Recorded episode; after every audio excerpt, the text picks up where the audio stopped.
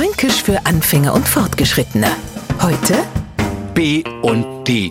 Es hat einmal im Fernsehen so eine Sendung gegeben, da hat eine immer so Buchstaben an der Wand umdreht und wenn man das Wort erraten hat, dann hat man was gewonnen.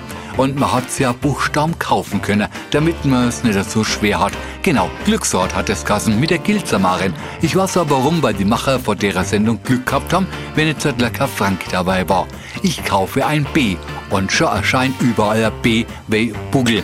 Eigentlich wollten wir aber ein B wie Petra, ist gleiche beim D.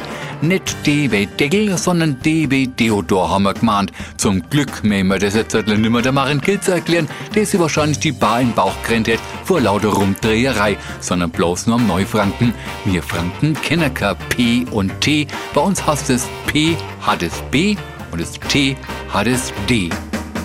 Fränkisch für Anfänger und Fortgeschrittene. Täglich auf Radio F und als Podcast unter radiof.de.